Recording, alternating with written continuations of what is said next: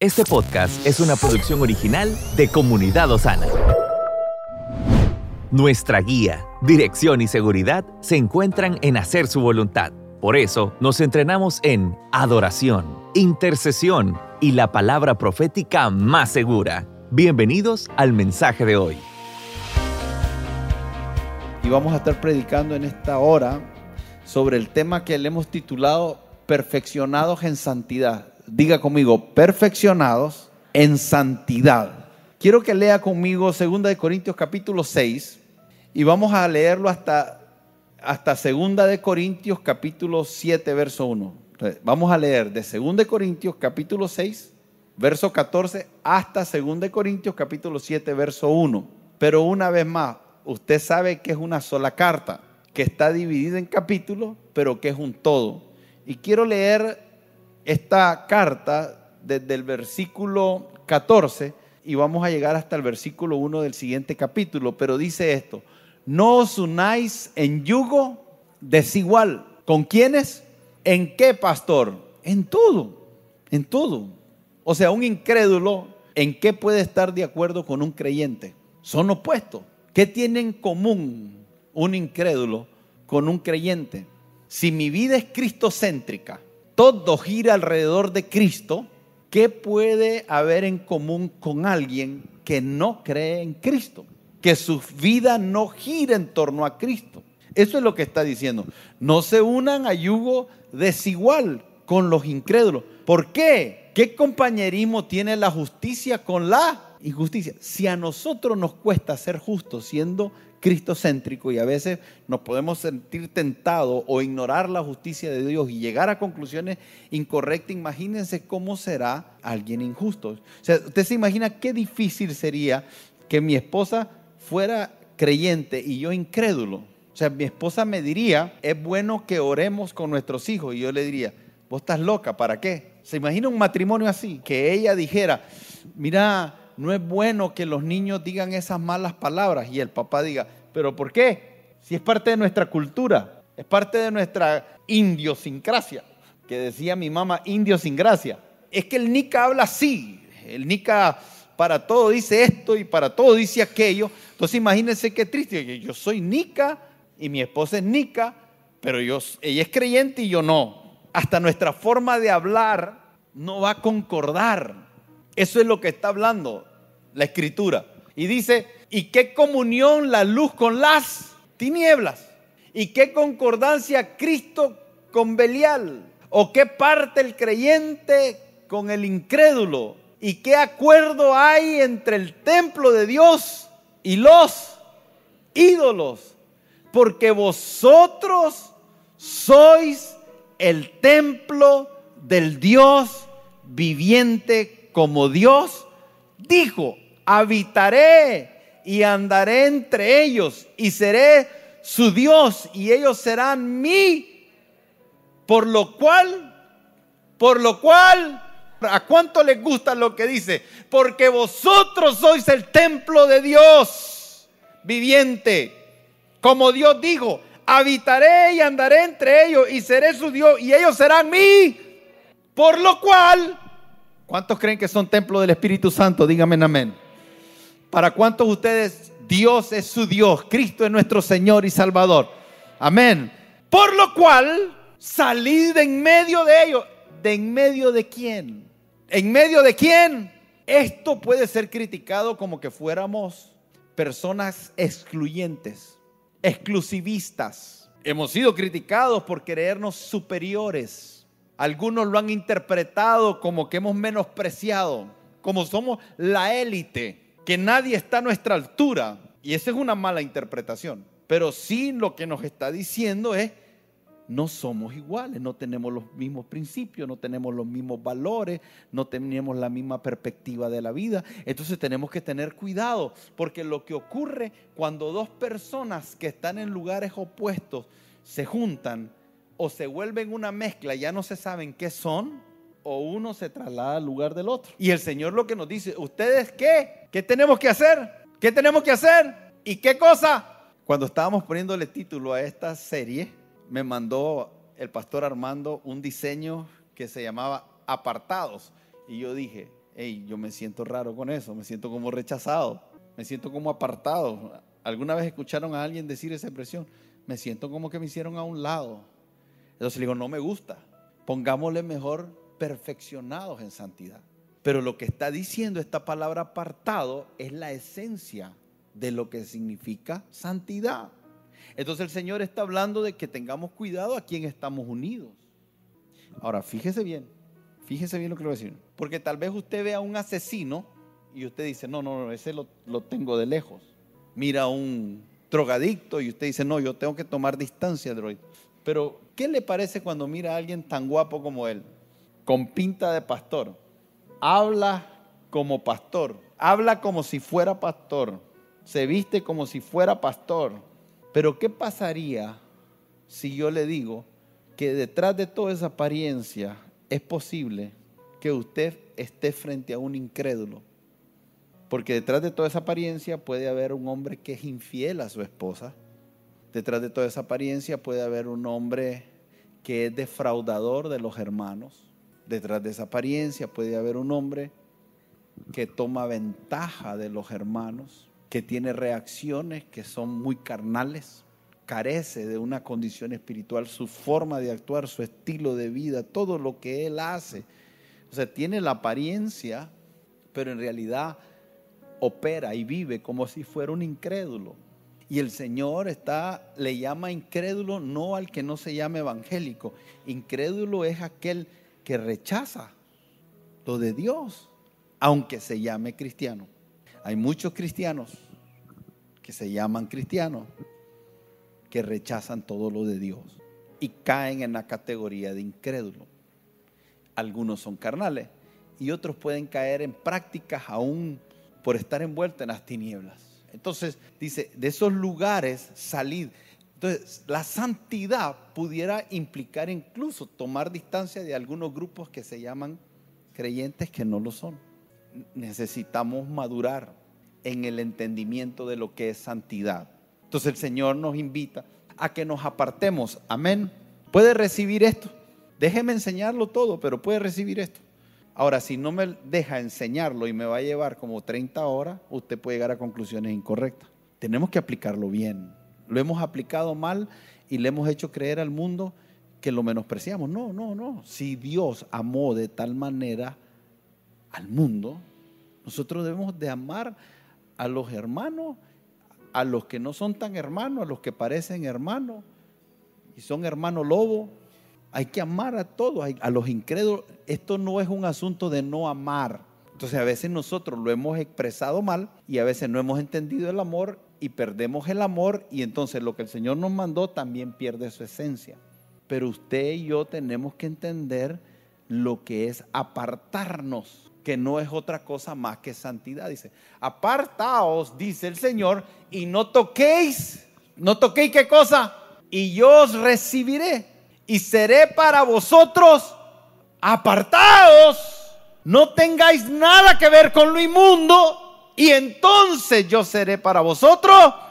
Pero nosotros le llamamos Padre y tocamos lo inmundo y no podemos hacer las dos cosas.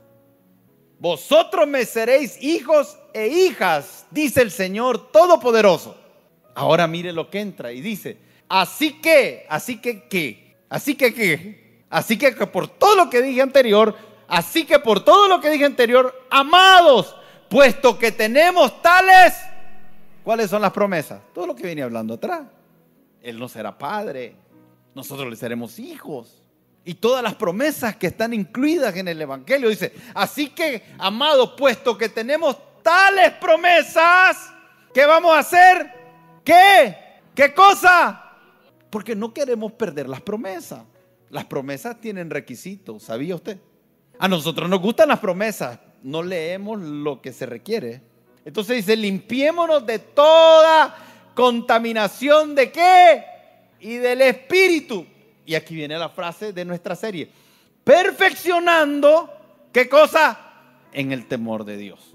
Perfeccionando la santidad en el temor de Dios. Ahora, la mayoría de nosotros no estamos buscando perfeccionar nuestra santidad. Yo estoy seguro que si yo hiciera una encuesta aquí, ¿qué está buscando usted? Muchos me dirían que mi esposa cambie, que mi esposo cambie, que el Señor me sane, que me dé un trabajo, que me cancele las deudas, que me abra puertas, que me bendiga, que me, que me dé paz, que me dé gozo, que me dé salud, que me dé esto, que me dé el otro. Y comenzaríamos a decir, ¿qué estás buscando? Estoy buscando eso. La felicidad. Estoy buscando ser feliz. Yo quiero que Dios me haga feliz. Y la buscamos pero no vemos la santidad como el medio para encontrarlo. Y queremos que nos den un camino alterno, porque no nos apasiona hablar de santidad, aun cuando la santidad es uno de los temas principales en las escrituras. No me conteste, pero si yo te preguntara si lo que estás buscando es ser perfeccionado en santidad, yo sé, que sé, que sé, que sé, que sé que no sería tu primera respuesta, ni la mía. Ahora, si nosotros no comenzamos a comprender santidad y lo que es ser apartado, jamás vamos a entender con claridad lo que el Señor nos está tratando de expresar en las Sagradas Escrituras. Solo en el Antiguo Testamento se hacen 830 menciones y en el Nuevo Testamento 27 libros, Romanos, Efesios, Filipenses, se menciona la palabra santidad. Entonces hay algo que el Señor quiere comunicarnos, pero nosotros no lo estamos viendo como algo prioritario y no lo entendemos. Y el llamado más grande que yo tengo no es a ser pastor. Ser pastor es la consecuencia. El llamado más grande que usted tiene no es a ser un empresario, ni a ser papá, ni a ser hijo, ni a ser un profeta. El llamado más grande que usted tiene es a ser santo. Lo otro es consecuencia de que nosotros decidimos santificarnos para Dios. Entonces la gente quiere ser pastor sin entender santidad, quiere ser líder sin entender santidad, quiere ser profeta sin entender santidad, quiere ser un empresario y hacer negocios a la manera de Dios. Y hasta hay conferencias y charlas pero no entienden santidad. ¿Y cómo podés hacer negocios a la manera de Dios si no entendés santidad? ¿Cómo podés hacer iglesia y pastorear si no entendemos santidad? ¿Cómo puedo ser un cristiano, un papá, una mamá bajo el diseño de Dios si no entiendo santidad? El llamado más grande que tenemos es a ser santo. Es un privilegio el que como hijos de Dios el Señor nos pueda llamar santo. Pero aquí viene la pregunta clave. ¿Qué se nos viene a la mente cuando escuchamos la palabra santidad? Hay muchas opiniones y voy a hablar de esto más adelante. Y desde ahí se derivan los legalistas que confunden santidad con legalismo. Pero también de ahí se derivan los que son con una línea al libertinaje. El legalista pareciera que todo tiene que ver con las obras, con mi propia fuerza, cómo yo lo logro, cómo yo lo hago, con determinadas normas, determinadas costumbres. Ponen cargas sobre los hombres que ni ellos pueden llevar, pero están ahí y en cualquier momento creen en un Dios que está listo para cortar la cabeza porque no entienden gracia, no entienden nada pero están ahí porque no entienden santidad. Pero después tenemos a lo otro, donde parece que Dios conoce tu corazón. Vive como quieras, haz lo que quieras. Usa tu dinero como quieras, usa tu boca como quieras, usa tu cerebro como quieras, usa tu cuerpo como quieras. Utiliza tu negocio como quieras. Utiliza tus dones, talentos, habilidades como quieras. Utiliza tus hijos como quieras. Utiliza tu esposa como te dé la gana. Y terminas haciendo lo que te da la gana con todo. Porque Dios conoce tu corazón. Se convencieron de que es válido vivir una vida pecaminosa. Porque se convirtió la gracia, como dice Pablo, en libertinaje. Todo es permitido. Cada quien es su propia verdad. Pero después lo otro, no puedes hacer cualquier cosa porque perdiste la santidad. Aleluya. ¿Qué entiende por santidad?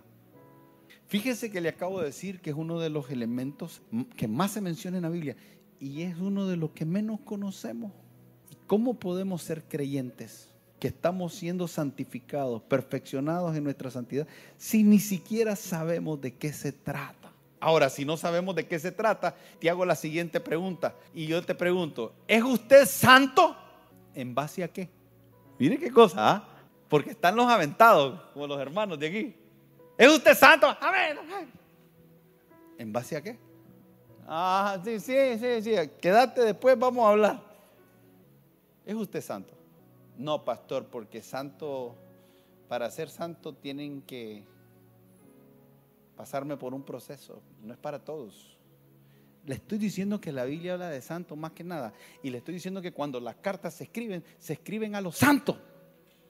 O sea, Dios le está escribiendo a usted y a mí, nos está llamando. Entonces le pregunto, ¿es usted santo? Y no, sí y no.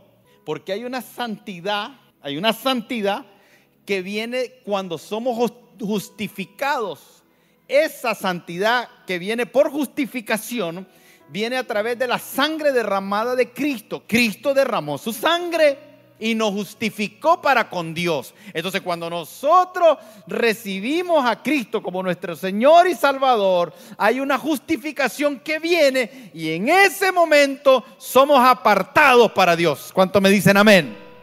Pero hay una santidad que tiene que ver con una posición que viene como consecuencia que después que nacemos de nuevo, somos trasladados de las tinieblas del reino de las tinieblas a su luz. Hay un traslado, hay un cambio, hay una posición. Ok, aquí estábamos muertos en nuestros delitos y pecados, separados de Dios.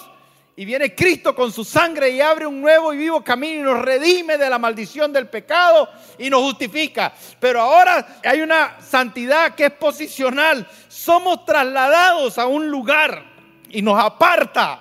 Pero hay una santidad progresiva que es la que estamos hablando, que dice 2 Corintios capítulo 7, verso 1.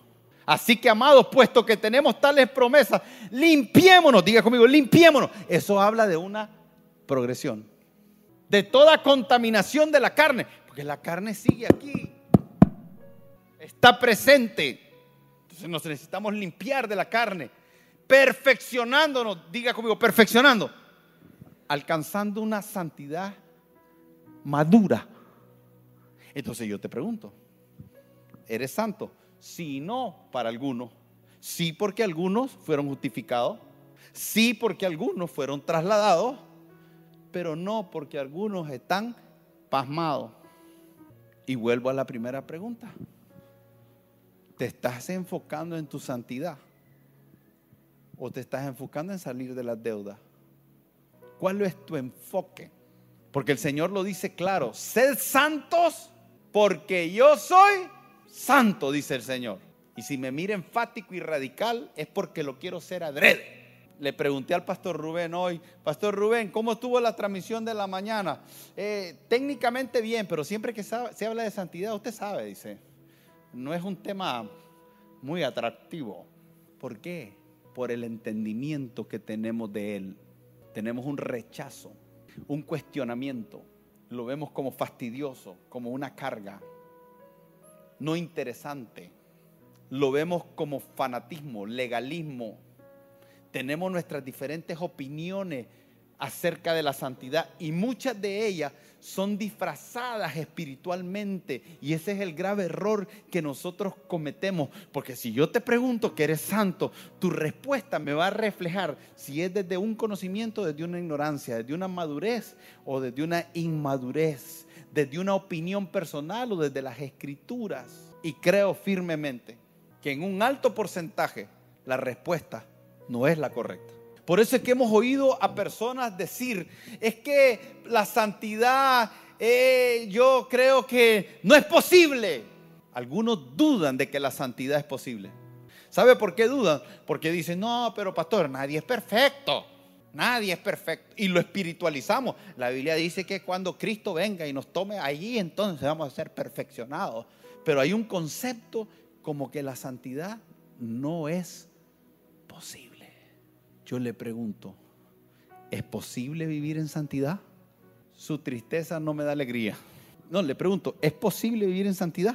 ¿sabe qué estoy pensando ahorita? Qué triste sería que alguien esté escuchando esto y no tiene ningún interés, porque la Biblia dice que sin santidad nadie verá al Señor.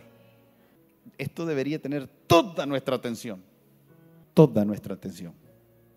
Si a usted no le interesa este tema, usted va por el camino que no lo va a llevar a Dios. Esto nos debería interesar, estemos en pecado, estemos luchando con un pecado o tengamos ganas de ser santos. De cualquier manera, necesitamos prestar atención a esto porque la santidad, escuche esto, la santidad es el carácter, la naturaleza, el fundamento que sostiene todo el resto de los, del carácter, la naturaleza y los atributos de Dios. Si usted no entiende santidad, usted no entiende ni va a entender nunca por qué Dios toma algunas acciones como las toma. Entonces la gente tiene que, tenemos que poder, yo no estoy diciendo que seamos perfectos, pero tenemos que tener nuestra teología correcta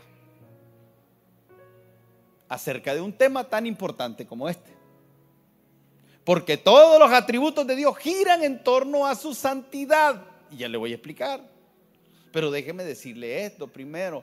O sea, hoy en día muchos creen que la santidad no es posible. Y sabe, qué, es triste? Cuando vos hablas con alguien y le decís, hey, si le dijera, ¿cómo vas en tu santidad? Hey, he sacado algunas cosas. ¿Y por qué no las sacas todas? ¿Me podría explicar esa frase? Que yo te pregunté, ¿cuánto santificado estás? Más o menos, pastor. ¿Y por qué no te santificas todo? ¿Cuál sería la respuesta? Algunos tendrían que decir, lo que pasa es que me gusta mucho esto. No he podido dejar el cigarro. Y ya viene el pensamiento legalista, esos evangélicos fanáticos, que fumar es pecado. No, solo te desbarata los pulmones y te da cáncer. Y la cajetilla le están exigiendo cada día que ponga los órganos desbaratados por la nicotina. Pero bueno, es fanatismo evangélico. Y beber licor y emborracharse. Esto es evangélico. No, no hay problema. Que se te desbarate el hígado. Eso es como tomar cianuro en una dosis que te va a matar. Pero es fanatismo. Ah, tu hija, este, eh, tiene novio a los 14 y a los 15. Pastor, son cosas de niños. Sí, Nicaragua tiene el embarazo en niños más alto de Latinoamérica. Está bien. Que las estadísticas del mundo sean las tuyas. Cuando la Biblia dice, sal de ahí. Sal de esas estadísticas destructivas de suicidio, de divorcio, de endeudamiento, de depresión. Sal de eso. Por eso es que digo, entendemos santidad como nos da la gana espiritualizamos algunas cosas y desespiritualizamos otras. Y nos acomodamos. Y nos atribuimos algo que no nos corresponde. Usted y yo no somos Dios para decir cómo Dios piensa o cómo Dios debe hacer. Él lo expresó en su palabra.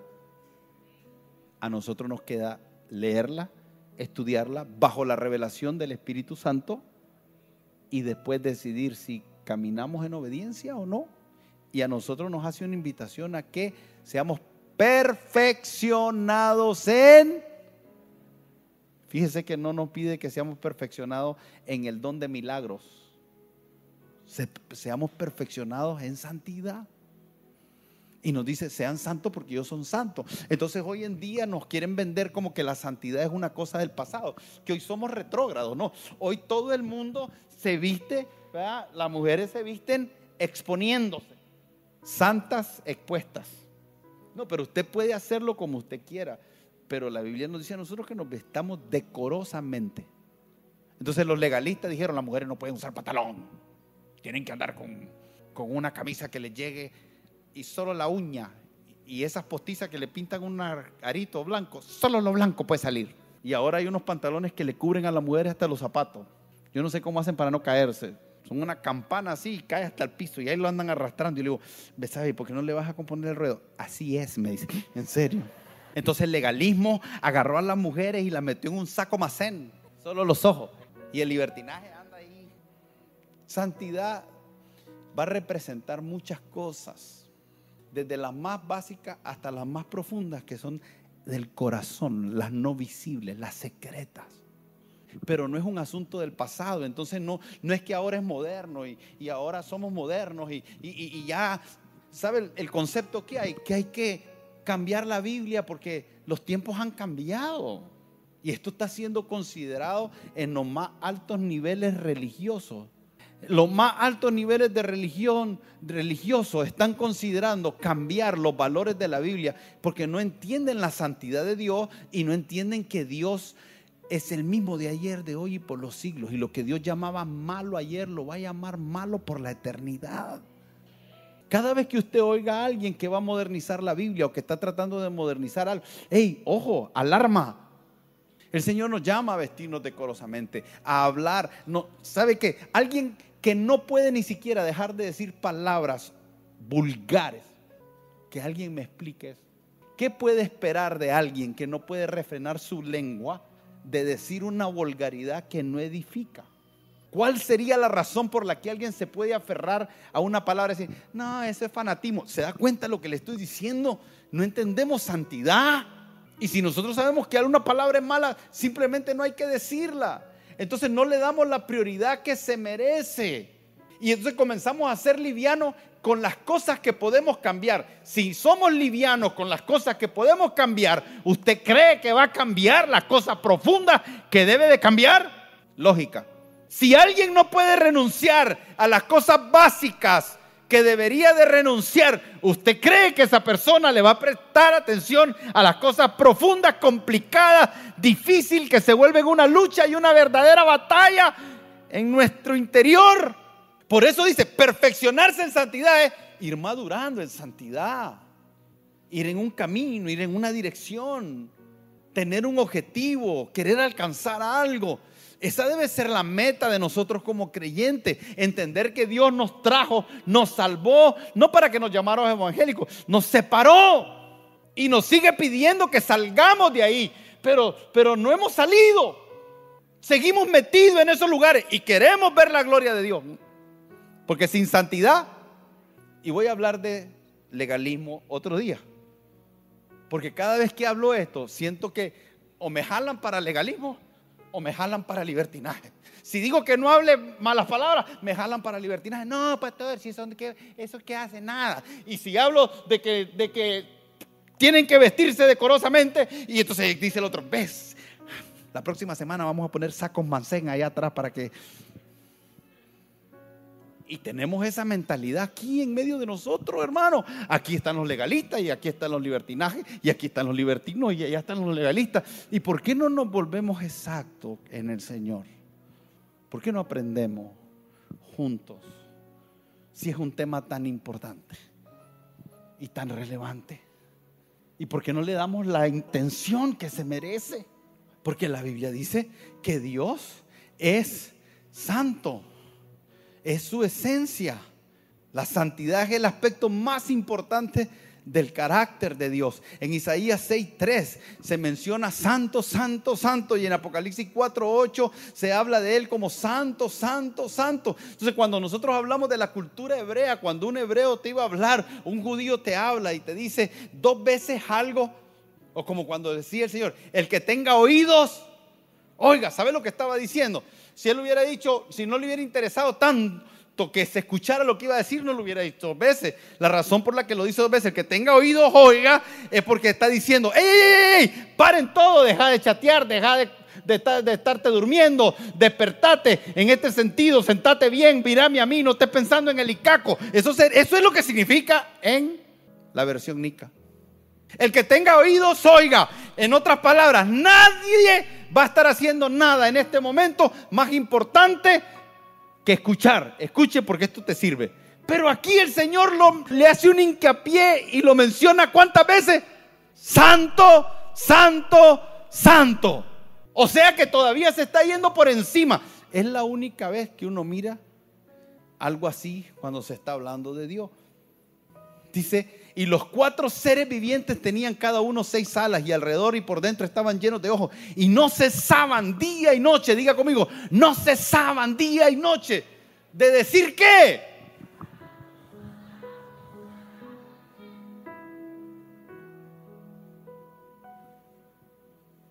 si el cielo está de día y noche diciendo, santo, santo, santo, no deberíamos nosotros.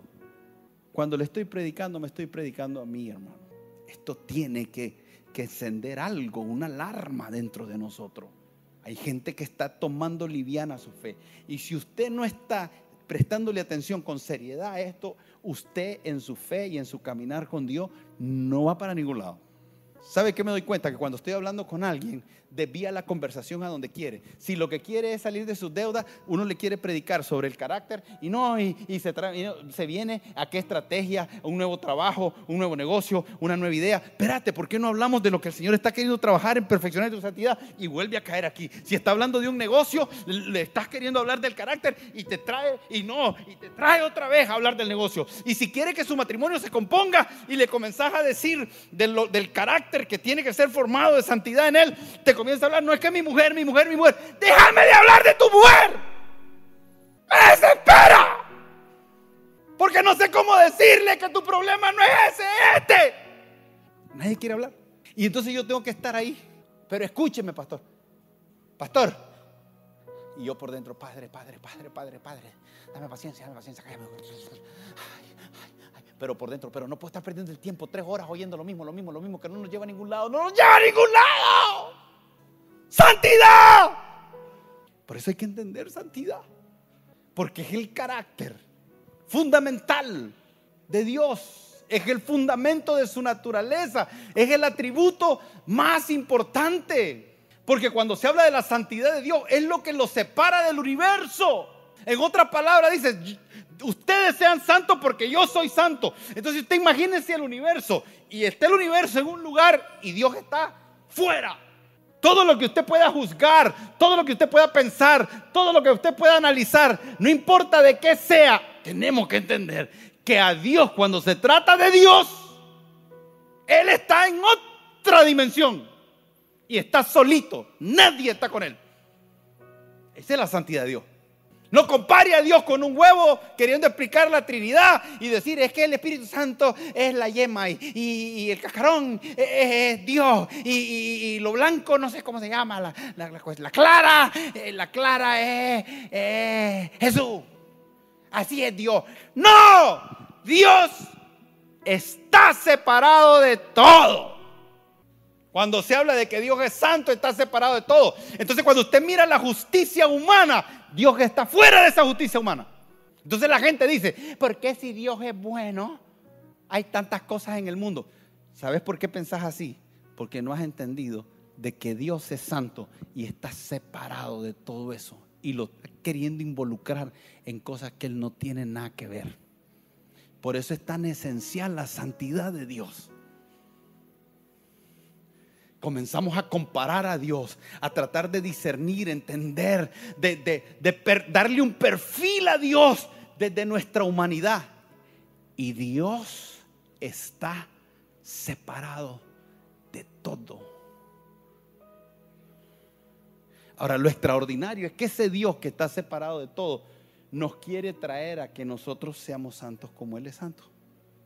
Pero nosotros no vamos a ser santos como Él jamás pero nos está llamando a que vivamos en esa santidad. Entonces esa santidad representa la perfección moral de Dios. Su separación del pecado constituye la diferencia entre nosotros y Él, pero también esa santidad es lo que lo habilita a Él en las acciones que Él toma. Entonces todo lo que tiene que ver con Dios es santo. Él es santo, el Espíritu Santo es santo, Jesús se le llama el santo. También cuando miramos el Edén era un lugar santo separado.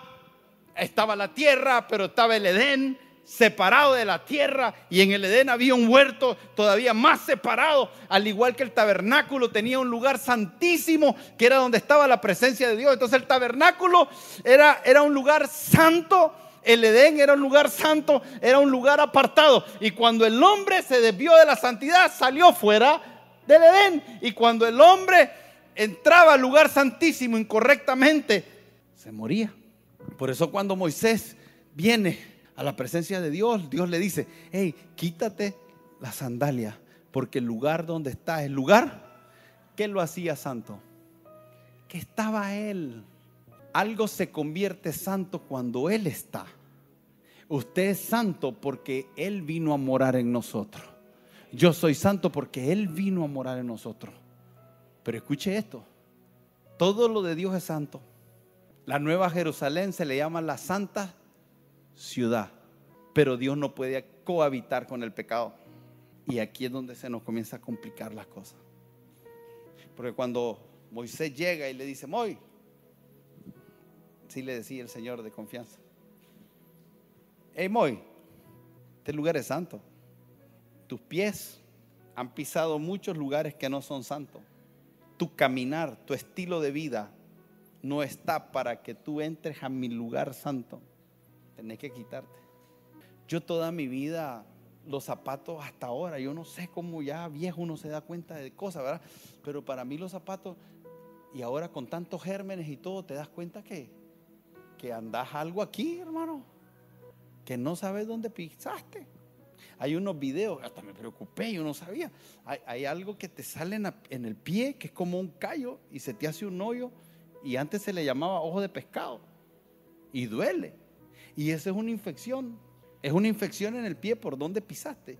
Y hermano, ¿dónde no he pisado yo descalzo? ¿Dónde no hemos estado nosotros? ¿A dónde no hemos estado usted y yo? Si contamos nuestro testimonio, a, mí me daría vergüenza contar algunas cosas por dónde hemos andado.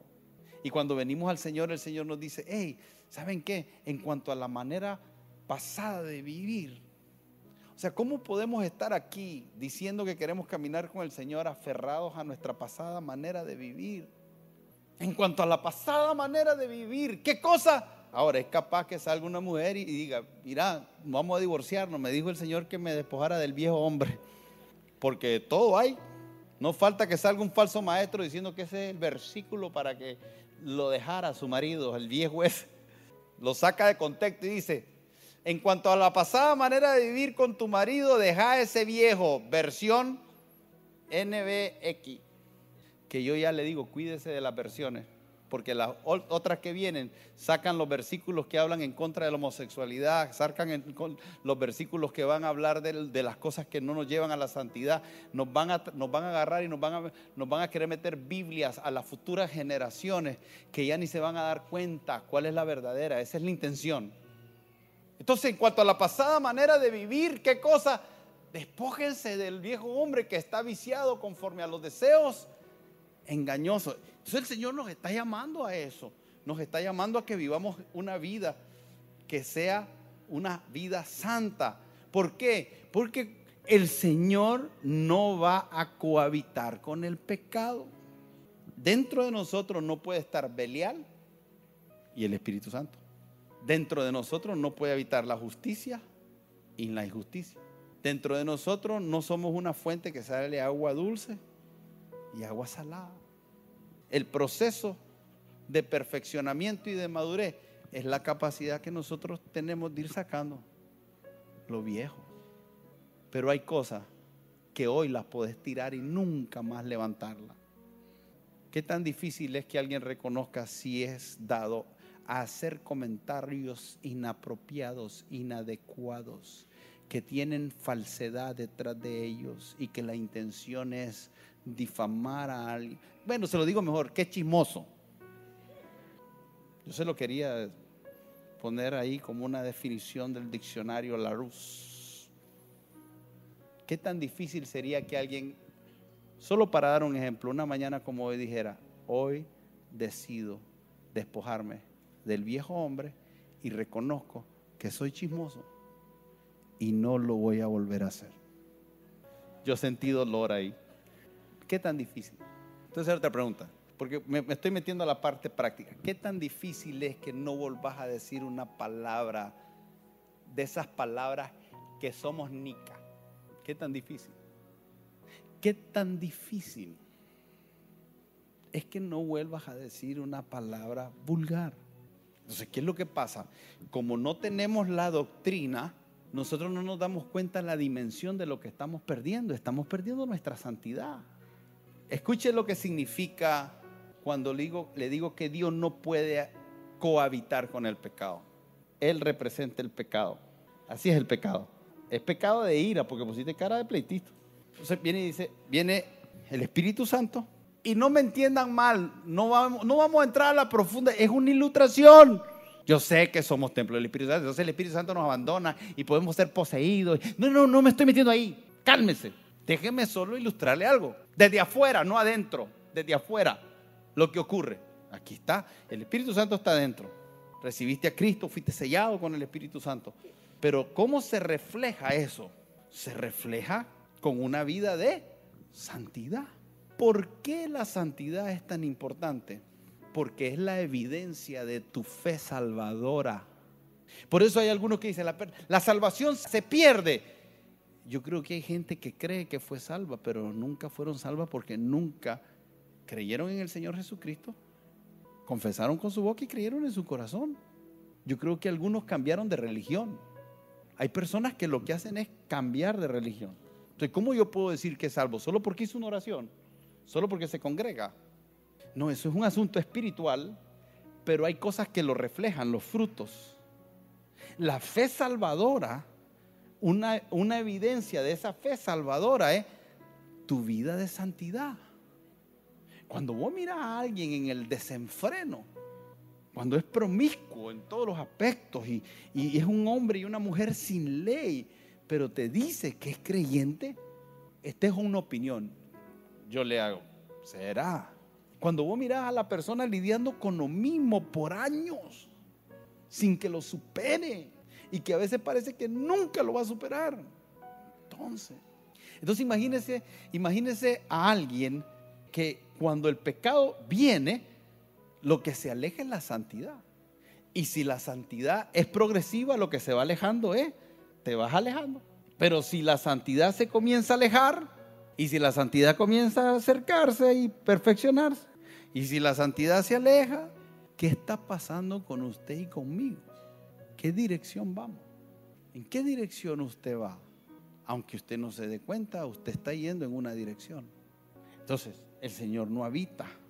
Entonces, ¿qué pasa cuando el santo ve que el pecado se posiciona en un lugar? La santidad de Dios que define todas sus acciones. Escuche esto. Yo sé que ya se nos está terminando el tiempo. Pero escuche esto, esto es importante. La santidad de Dios que define sus acciones lo va a obligar a hacer algo. No puede Dios quedarse sin hacer nada. Ahora yo quiero que usted mire, el cielo es santo, amén. Y en el cielo hay querubines, serafines, ángeles. Serafina, vení, vení, Cleodovina. Entonces los ángeles están cantando santo. Qué feo cantan esos ángeles. A ver. Santo.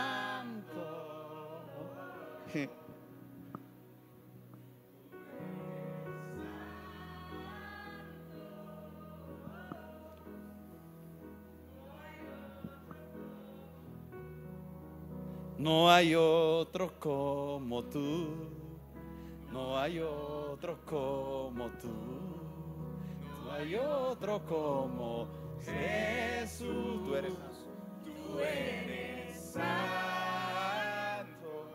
Sigan cantando. Ahora el cielo está cantando y aquí está Dios viendo el mal allá abajo. Y Él es santo.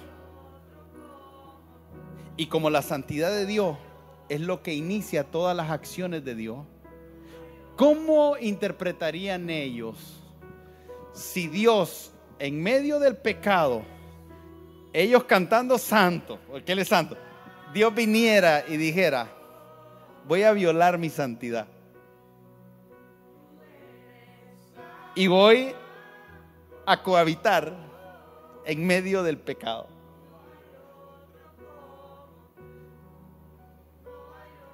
Usted tiene idea por eso es que le digo que la santidad es esencial en Dios.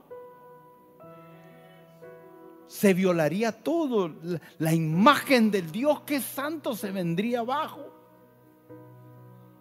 Pero nosotros nos hemos convencido que podemos desde el pecado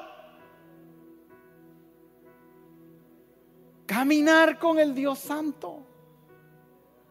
Y se nos olvida que cuando el sumo sacerdote entraba al lugar santísimo de la manera incorrecta, caía fulminado. Usa quiso tocar el arca. Quiso hacer una buena acción, diga conmigo una buena acción, sin entender la santidad de Dios. Y cae fulminado. ¿Qué es lo que hace Dios con el pecado? Entonces el hombre estaba muerto en sus delitos y pecados.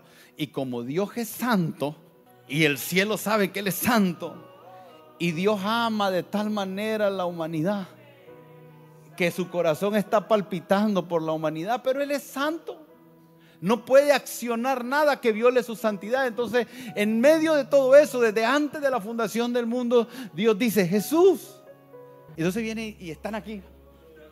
Agarró un micrófono y están, el Señor está gimiendo de amor por la humanidad. Y ama al mundo. Él ama al pecador. Aquí es donde usted tiene que entender. Por eso si no entiende santidad, no entiende nada. Él ama al pecador, pero, pero hay una barrera que no puede violar. Es la barrera de su santidad. Y desde antes de la fundación del mundo ellos se ponen de acuerdo y dicen, ¿qué, qué hacemos? Y dice Jesús, yo voy. Miren con qué fuerza. Y Jesús viene y la barrera que había, Él muere en la cruz. Y ahora, el pecado que separaba a Dios del hombre viene sobre Cristo y abre un camino para Él al que puede volver a ver así. Solo puede volver a ver a través de Cristo. Dice, abrió un vivo camino. Él es el camino, la verdad y la vida. Nadie puede venir al Padre sino a través de Cristo, por causa de su santidad.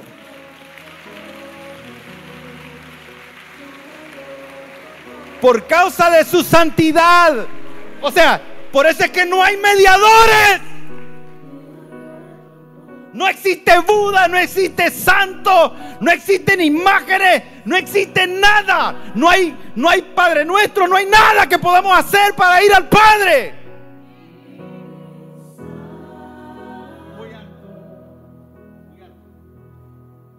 Sí, está muy alto, les dije. Se emocionaron los ángeles. Entonces ahora el hombre decide tomarse de la mano de Jesús. Entonces viene uno, se agarra y él extiende la mano hacia Dios Padre. Bueno, ya te hiciste el Padre, vos está bien. Y ahora viene el Espíritu Santo a morar en él. Y el pecado queda a un lado. ¿Por qué nosotros nos hacemos la idea de que podemos armar una gran fiesta y estar todos invitados?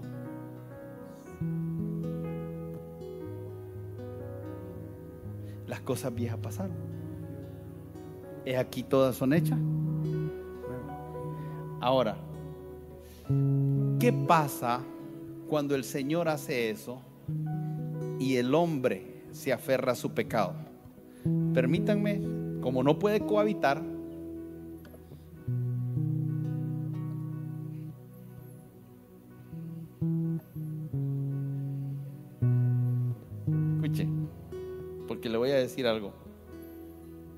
tiempo se me fue, pero voy a terminar. ¿Qué hace Dios ahora? Ahora, no lo vea personal, vea la humanidad. Esto es la humanidad. ¿Qué hace Dios ahora cuando le rechazan su mano? Va para atrás. Dejarla extendida, porque Él sigue extendido. No. Bueno, extenderla pues, porque el mundo quiere los beneficios sin entender el cómo. Pero Dios dice, no, soltame al piche este que tenía al lado pero él no lo quiere soltar. Entonces, ¿qué hace Dios con eso? Y escuche lo que le voy a decir. Dios hace dos cosas. Una, no le queda otra que destruirlo.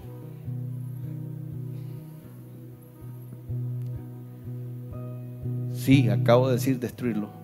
Sodoma y Gomorra. Dice que el clamor de Sodoma y Gomorra había llegado a los oídos del Señor. ¿Qué es lo que estaba pasando en Sodoma y Gomorra? En Sodoma y Gomorra eh, había tal depravación que en un momento dos ángeles llegaron a Sodoma y entraron como quien entrara a la ciudad de Mazatepe. Y cuando va pasando por la ex estación, lo miran unas personas y comienzan a regar la voz de que acaban de entrar dos hombres con una apariencia y una hermosura extraordinaria.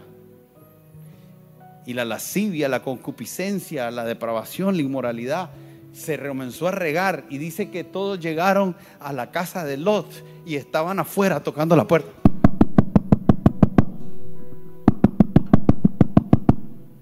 Sácalos porque queremos conocerlos. Esa palabra conocer es queremos básicamente violarlos. Significa tener intimidad, pero ellos están llegando no a nada consensuado, siquiera.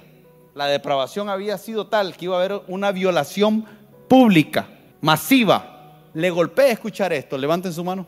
Suena feo, ¿eh? golpeado. Y la Biblia dice que vienen tiempos como ni aún en Sodoma y Gomorra. Y usted me mira a mí y usted me dice, pastor, ¿será eso posible? Mire lo que está pasando. Y dígame si no es predecible. Lo que pasa es que nosotros vivimos en un país conservador. Vivimos en un país que no pasan muchas cosas de las que están pasando en otros países.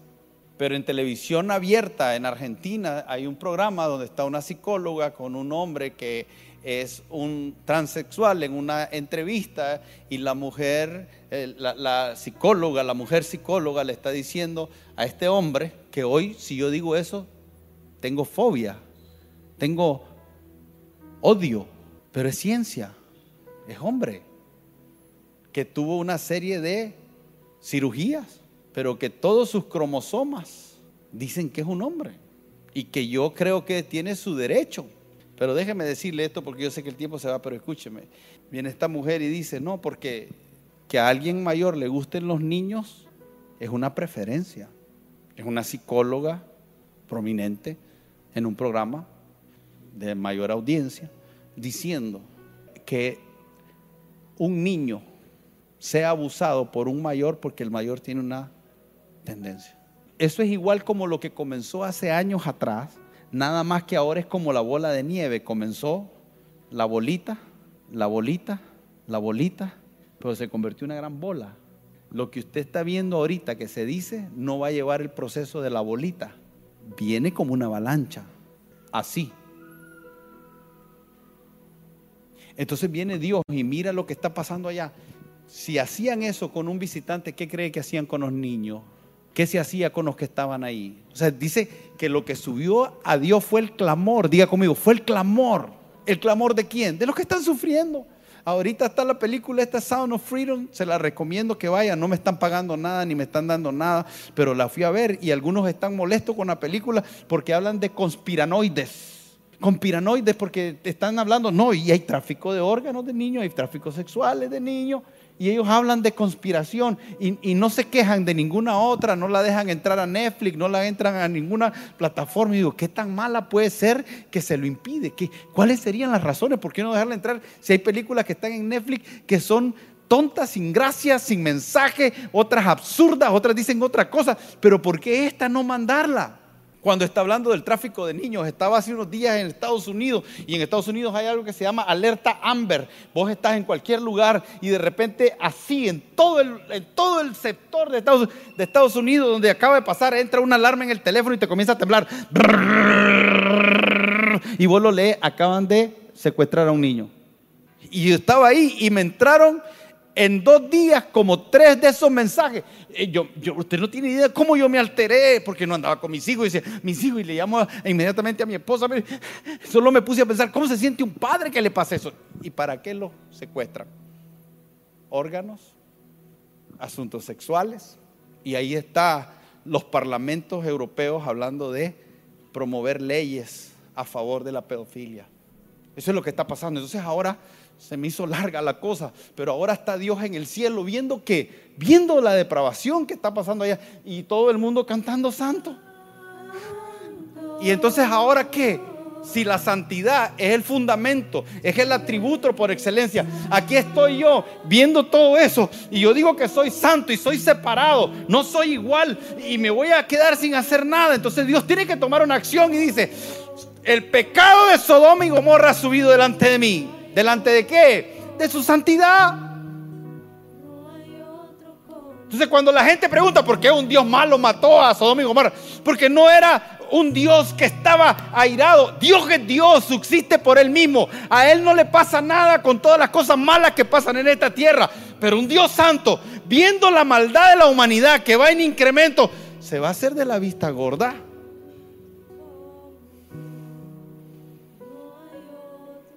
Y tiene que traer juicio. Y eso va a venir. ¿Sabe cómo va a acabar esto? Va a venir Jesús de regreso.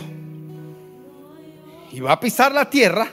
Y va a acabar con el pecado, va a acabar con la maldad. Y todos los poderosos de la tierra van a doblar rodillas delante de Él. Y reconocerán que Jesús es el Señor.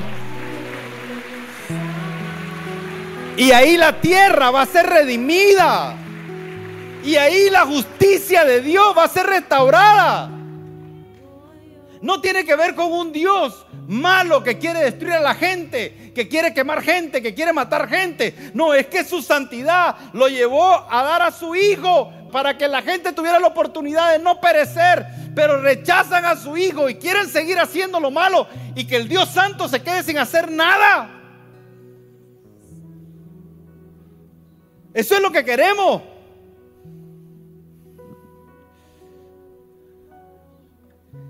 No sé cómo terminar esto, porque me falta la otra parte. Es la introducción. Eh, hermano, estamos estudiando. Entiende que no es una prédica. Yo ya no quiero predicar. Yo quisiera que Dios me dé la gracia para enseñar. No necesitamos más prédicas. Las prédicas no nos llevan, sirven pues, pero no nos edifican en la dimensión que Dios quiere edificar. Necesitamos ser enseñados. Necesitamos conocer a Dios ahora que se puede, porque lo que viene es el engaño. Y si usted conoce santidad y entiende santidad, se va a dar cuenta que solo no tiene que ver solo con no adulterar, es más amplio, es más grande. No tiene que ver con solo no mentir, tiene que ver con los asuntos de la humanidad. Y si usted y yo no aprendemos a ver las cosas desde la santidad de Dios, nos vamos a confundir. Por eso es que Dios o destruye el pecado o se aparta. ¿Cómo se aparta? ¿Se acuerdan cuando Jesús estaba en la cruz del Calvario? Jesús. Y dice la Biblia que con Jesús todos los pecados de la humanidad vinieron sobre él. Y dice que el Señor apartó su rostro de él, imagínense. Lo estaba viendo a Jesús. Jesús lo estaba viendo. Y de repente ahí lleno de los pecados de la humanidad, como el Señor no puede cohabitar con el pecado, entonces lo destruye o se aleja. Entonces el Señor lo mira cargando con los pecados de la humanidad. Y ahí Jesús lo está viendo al Padre. Y de repente el Padre le da la espalda. Y Jesús vive su momento más triste. Y es ahí donde clama, Padre, ¿por qué me has abandonado? ¿Se ha preguntado por qué? Porque el Señor no cohabita, el Dios Santo no cohabita con el pecado. Y en ese momento Jesús era pecado. Y es el momento más triste, porque nunca habían estado separados. Pero en ese momento del pecado, ahí queda abierto. Y ahí suspira. Y se muere Jesús como su, su humanidad se muere. Pero el Señor lo deja y en todo ese proceso ocurre lo que yo quisiera hacer un día, una película, lo que pasa es que no tengo los reales, si usted los tiene. Porque la de Mel Gibson la trajo hasta aquí, la de Arsenio Herrera, que humilde. Quisiera llevar a todo lo que dice que ocurrió. Dice que descendió a los infiernos. Le predicó a las almas que estaban cautivas. Vení. Dice que la muerte y el Hades lo intentaron retener y no pudieron retener al Rey de Gloria. Y dice que exhibió públicamente a los principados y a las potestades y los despojó y se le dio una autoridad sobre todo. Usted es una película de la guerra de la galaxia, pero una película. Y resucitó al tercer día y está sentado. Y ahora regresa y el Padre está ahí y Jesús regresa, dice, con su sangre. ¿Se acuerdan que le dicen los discípulos, no me toque, no me toque? ¿Sabe por qué? Porque va el Padre y no puede ir nada inmundo. Jesús había sido, había resucitado en perfección. Entonces cualquier hombre que lo tocara era inmundicia. Y le dice, no me toquen, no me toquen, porque todavía no he ido al... Tengo que ir al Padre, porque con, al Padre no puedo ir si no voy en santidad. Porque sin santidad, entonces Jesús llega y se presenta con su sangre. Y el Padre acepta el sacrificio. ¿Y sabe lo que hacía la sangre, no? Entonces dice, esta sangre, mi sangre, es por la humanidad. Y entonces ahora viene y el Padre que es santo, ahora cuando nos ve a nosotros, ¿sabe lo que ve? La sangre de Cristo sobre nosotros. Por eso dice la Biblia que habiendo sido redimido por su sangre, tengamos cuidado. Tengamos cuidado de qué? De no menospreciar lo que Él hizo por nosotros. Porque dice que cuando nosotros menospreciamos lo que Él hizo por nosotros, ¿qué nos queda? Una horrenda expectación de juicio. La escritura es linda. Necesitamos estudiar para que nuestra fe no esté fundada en los hombres y no esté fundada en experiencias emocionales, no esté fundada en costumbres ni tradiciones. Nuestra fe esté fundada plenamente en el Señor y en lo que Él nos revela en las Escrituras. Amén. Estamos en tu plataforma favorita. Recuerda que puedes escucharnos en Spotify, Apple Podcast, Amazon Music y Google Podcast. Compártelo y sé de bendición a los demás.